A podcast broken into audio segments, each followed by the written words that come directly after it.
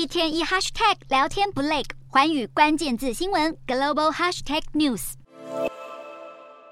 不但富可敌国，还拥有着倾国倾城的外貌。她是三星集团第三代的长公主，被称为南韩第一白富美的现任星罗酒店社长李富真。一九七零年出生的李富真，不止外貌出众，气质非凡。她的穿搭品味也受到不少人夸赞。李富真不但不走韩剧常见的浮夸千金路线，反倒以黑白灰为主的极简色、剪裁利落的西装套装，或是简单素雅的丝缎衬衫等，穿出了一种霸气女总裁的成熟风味，让她在南韩民间有着“行走时尚教科书”的称号。不止如此，李富真也不是一个空有其表的花瓶。比起身为三星现任会长的哥哥李在镕，李富真在南韩的风评可说是一面倒的好。身为三星集团旗下子公司唯一的女总裁，李富真也巾帼不让须眉，不但将星罗酒店的营收转亏为盈，销售额甚至反涨了六倍。此外，李富真为人也十分的接地气，出身豪门却丝毫没有高高在上的大小姐脾气，经常被南韩民众在平价的路边摊或是便利商店中巧遇。不过，事业与美貌兼得的李富真，在感情、婚姻生活上却不是非常顺遂。李富真在多年前不顾家里人反对，执意嫁给经济能力普通且毫无任何背景的任佑宰。两人婚后